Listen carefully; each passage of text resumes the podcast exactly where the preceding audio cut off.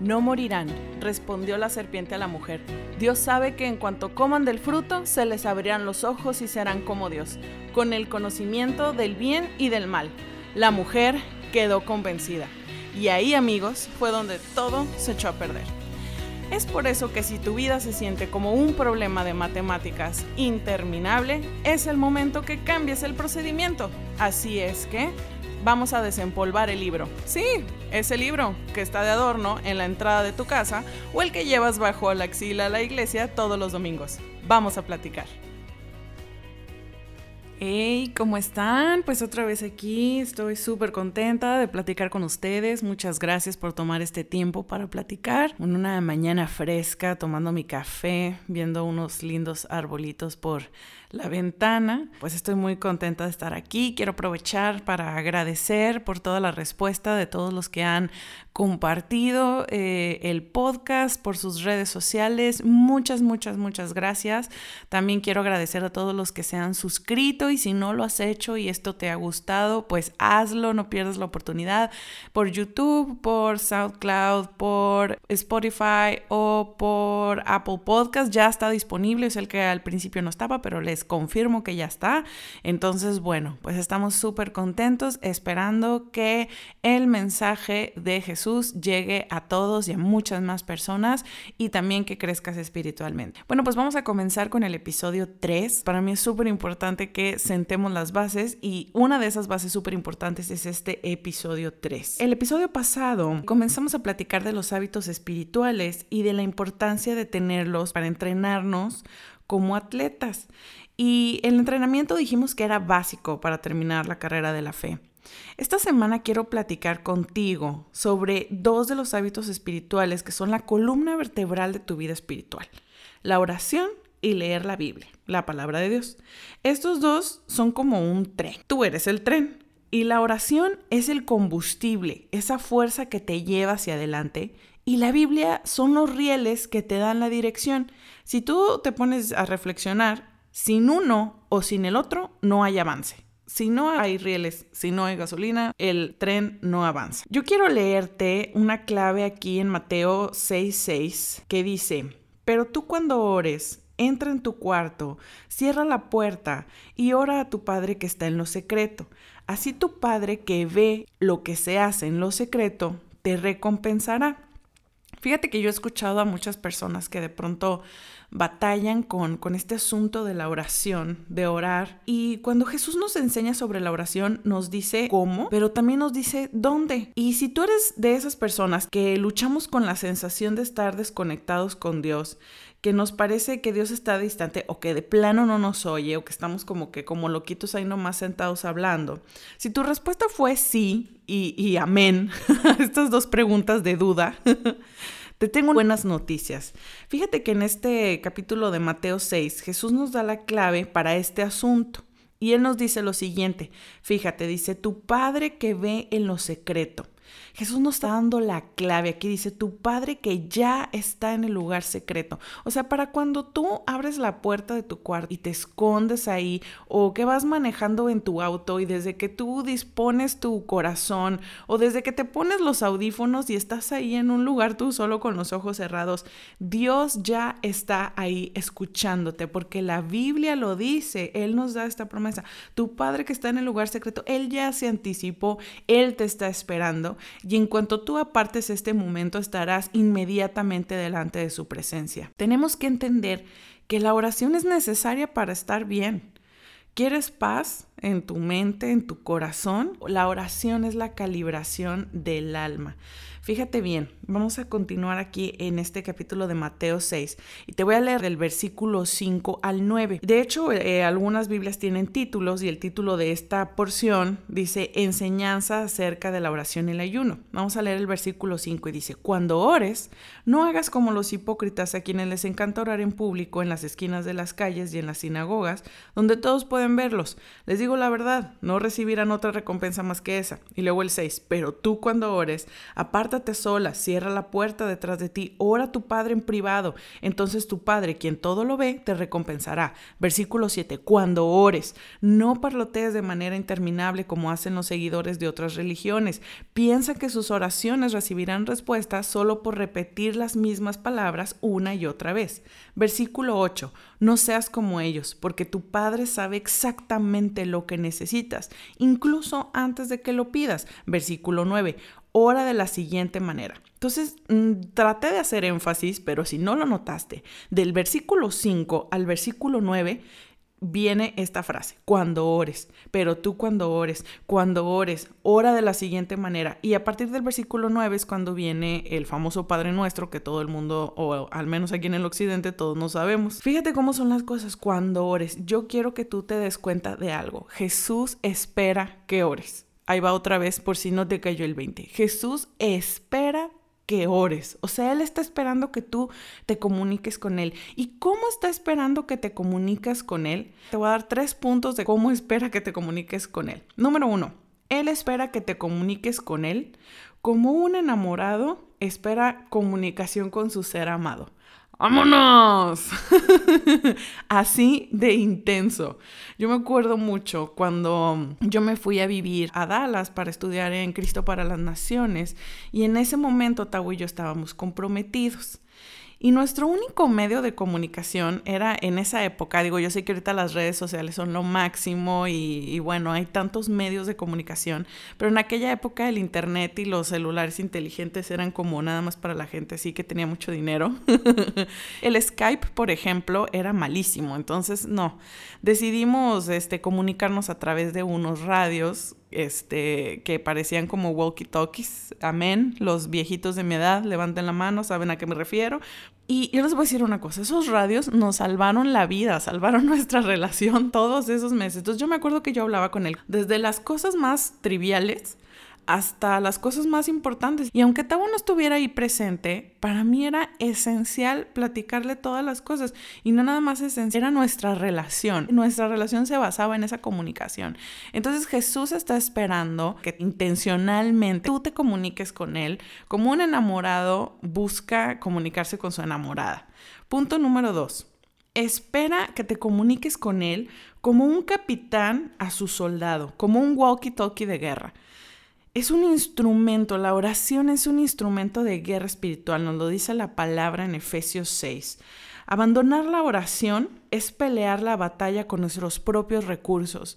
Nosotros debemos entender que como seguidores de Jesús no podemos pelear la batalla con nuestros propios recursos. O sea, si hay una pelea, tú no puedes responder, no sé, con malas palabras y con agresiones. No pelees solo. Cuando tú estás en medio de una batalla, tú necesitas hablar con Dios y exponerle tus motivos, tus razones, tus dificultades.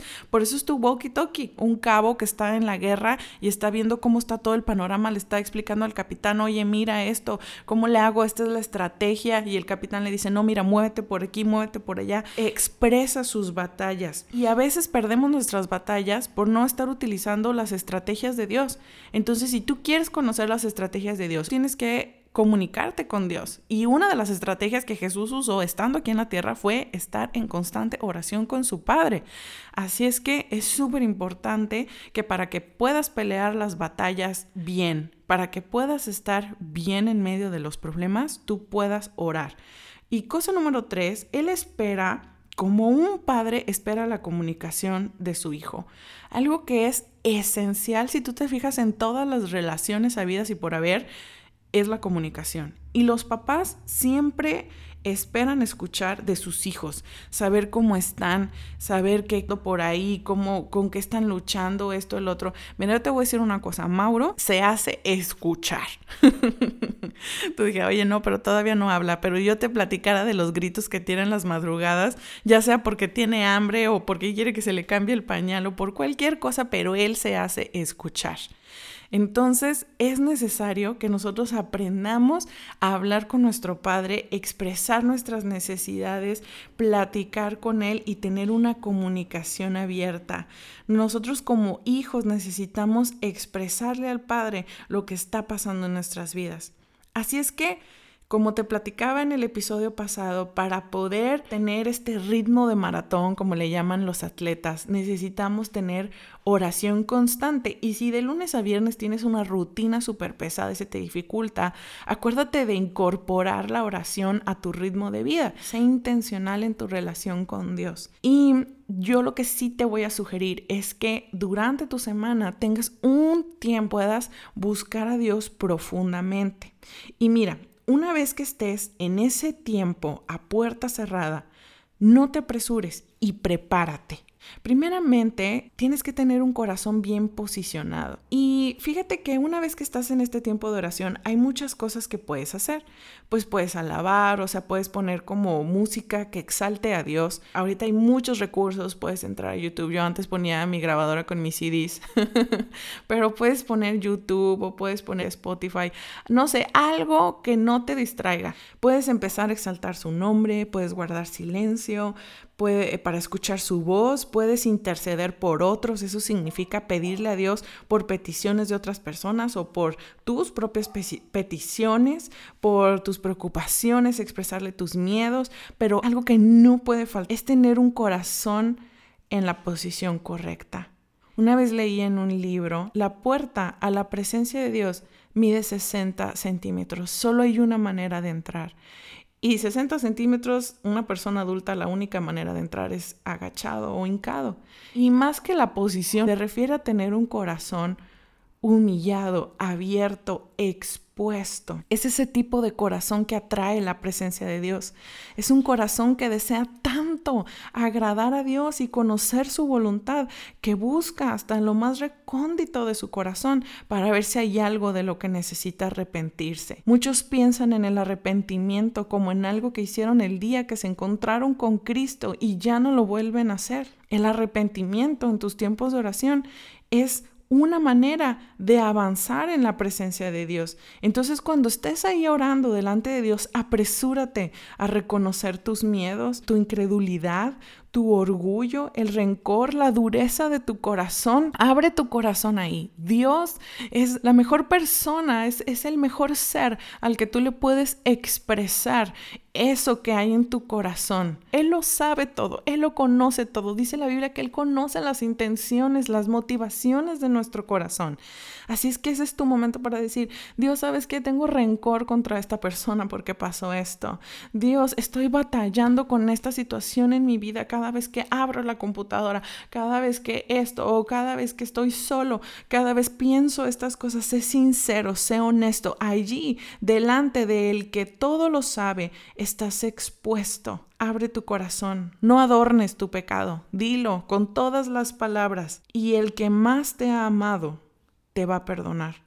Porque su palabra dice que el que encubre su pecado no no avanza, pero el que lo descubre encuentra perdón y misericordia delante de Dios. Ahora, cuando estés delante de Jesús, el que lo dio todo por ti, deja ahí tus pecados en la cruz, porque luego también hay gente que ahí llora y, ay, Señor, perdóneme, y ahí, ay, Dios, quita esto, quita el otro, y luego ya acabas de orar, y bueno, Jesús, gracias por oírme, aquí en mi bolsita pues voy a echar mi mentira, el rencor, así todo eso que traigo, muchas gracias por escuchar, eres bien buena onda, y ahí te echas a tu costal otra vez tus pecados y tus cosas y sales del tiempo de oración y te los llevas contigo.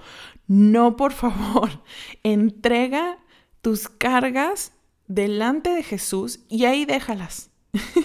y sal de ahí y permite que el Señor trabaje en tu corazón. Y el punto número dos es desesperación o hambre por su presencia.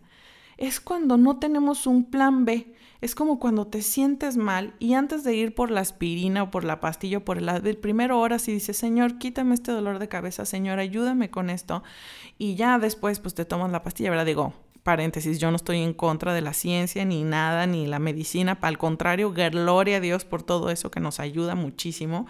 Pero lo que voy es que no tengas un, el plan B, siempre es la oración, o primero haces 30 cosas, le platicas tus problemas a 30 personas y ya el último, ay Dios, sí es cierto, existes, ahora que me acuerdo.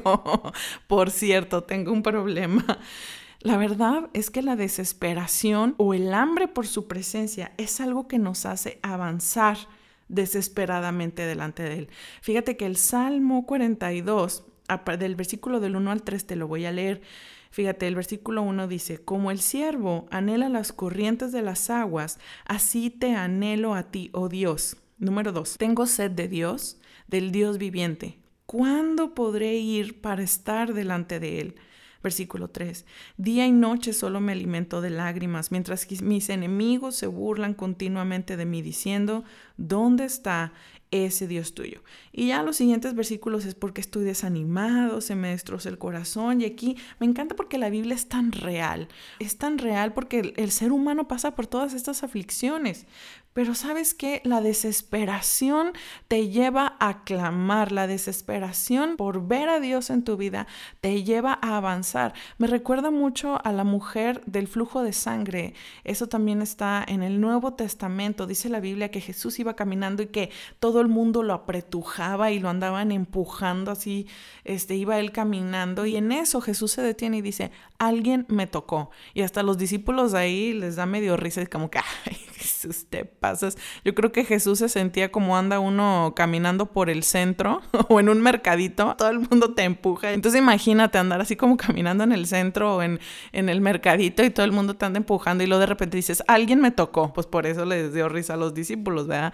Entonces dice, no, salió poder de mí. Esta mujer no se detuvo, le valió, ahora sí literal. Ella no debería de, tocar a nadie y ella se acercó y tocó a Jesús y fue sana. Cuando Jesús es tu prioridad, todo empieza a perder valor y entonces tú te acercas y tu desesperación te lleva a ese lugar, a buscarlo, a encontrarlo. Tu desesperación te hace avanzar hacia Él.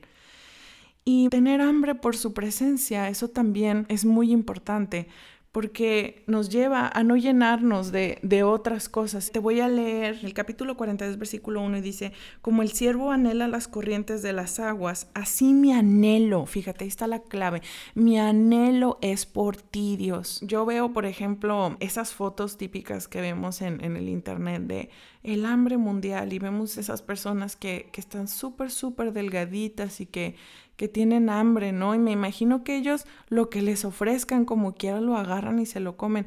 Pero la verdad es que tú y yo, eh, o la mayoría de nosotros, vivimos donde podemos tener al alcance mucha comida.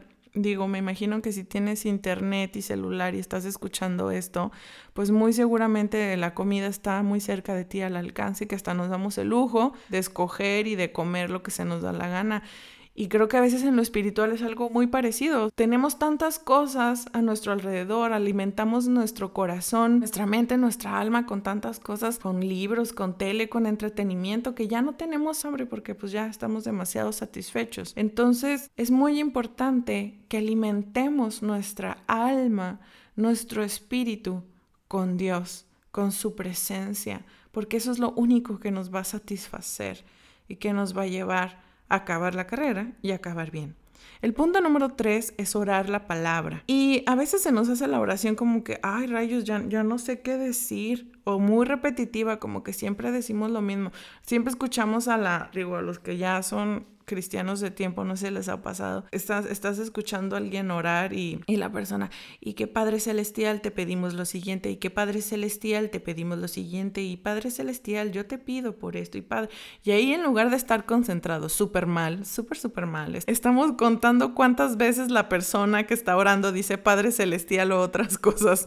Entonces, a veces nos volvemos muy repetitivos porque no estamos orando la palabra. Como les dije, la Biblia es la que nos guía a orar bien. Entonces podemos expresar nuestro corazón delante de Dios pero también es importante orar la Biblia, orar la palabra. Y también en esas este, reuniones de oración, recuerdo si nunca falta la típica mamá que le dice a su hijo joven, ¿no? Ándale, mijito, pasa tú. Porque ahí el pastor, a ver, aquí está el micrófono, pasan a orar los hermanos, por favor, así, ¿no?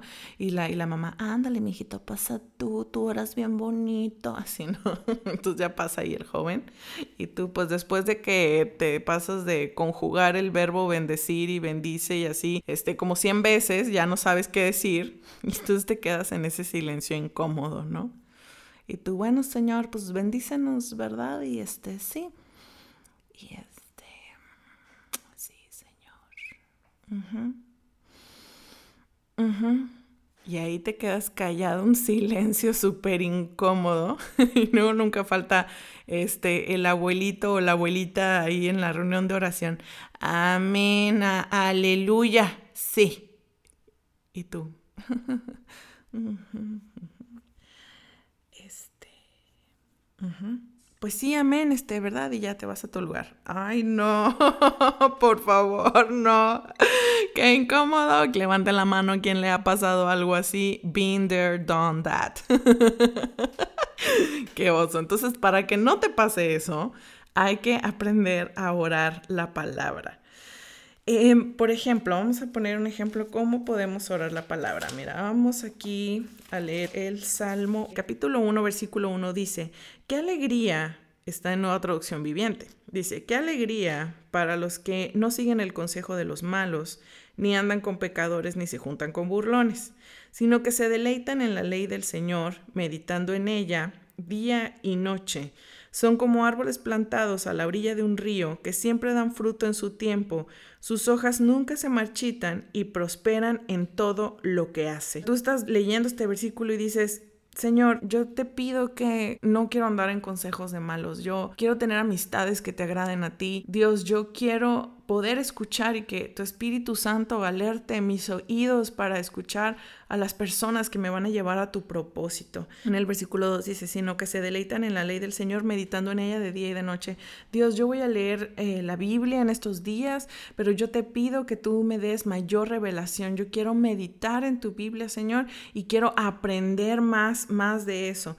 Y luego dice, son como árboles plantados a la orilla de un río que siempre dan su fruto a su tiempo. Y ahí tú dices, Señor, yo quiero crecer espiritualmente, yo quiero ser como ese árbol plantado, quiero que mis raíces estén plantadas en tu presencia para poder dar fruto, para que otras personas puedan verte en nuestra tierra reflejado a través de mí. Y bueno, ya que esto se va a volver una reunión de oración, pero así sencillo, agarra la Biblia y empieza a, a orar la palabra de Dios. Eso es súper importante. Y ya para terminar, quiero decirte que la oración se practica. No importa cuántas conferencias oigas sobre la oración, cuántos libros leas, a cuántas reuniones de oración vayas, a cuántos talleres asistas acerca de la oración, pero si tú no oras, no va a pasar nada. Es como si yo fuera a una clase de violín por 10 años con el mejor maestro de violín del mundo y me sentara a escucharlo tocar. ¿Tú crees que yo voy a aprender algo de violín? No, gracias por todos los que respondieron que no. no, no voy a aprender nada. Tal vez voy a tener un buen oído musical, voy a adquirir a lo mejor otras este, habilidades, pero a tocar el violín no va a pasar. ¿Por qué? Porque es a través de la práctica. Entonces, bueno amigos, mi oración para ti el día de hoy es que puedas entrar en la presencia de Dios en esta semana. Número uno, que puedas incorporar la oración a tu vida diaria como un estilo de vida, cambiando tus preocupaciones en oraciones, tomando oportunidades, siendo intencional en orar y en buscar a Dios de tu corazón, posicionando tu corazón. Mi oración número dos para ti en esta semana es que puedas encontrar un tiempo, 30, 40 minutos, lo que sea. Vas a ver que una vez que lo dispongas, tú dices, no, Jesús, es que yo no puedo orar ni cinco minutos. No, una vez que dispongas el tiempo, vas a ver que se te va a ir volando. Estoy segura que se te va a ir volando. Te vas a acordar de mí. Y la cosa número tres que yo oro para ti es que el Señor avive el fuego del Espíritu Santo en tu corazón para poder buscarlo con mucho deseo, para que puedas encontrar en Cristo la plena satisfacción que solamente en Él hay plenitud. Bueno, queridos amigos, les mando un abrazo súper fuerte. Estoy muy contenta de haber platicado con ustedes. Que tengan una excelente semana. Nos vemos el siguiente miércoles. Bye. Espero que este mensaje haya tocado tu vida y te encuentres más cerca del propósito de Dios. Nunca olvides que Dios te ama, que no estás solo y que cada día es una nueva oportunidad. Si este podcast en verdad te gustó, no olvides darle un review, compartirlo con otros. Y quiero estar en contacto contigo. Te invito a seguirme en redes sociales. En Instagram me puedes encontrar como Hazel Puente G y en Facebook nos puedes encontrar como el podcast de Hazel. Hasta aquí hemos llegado. Nos vemos la próxima semana en el próximo episodio. Bye.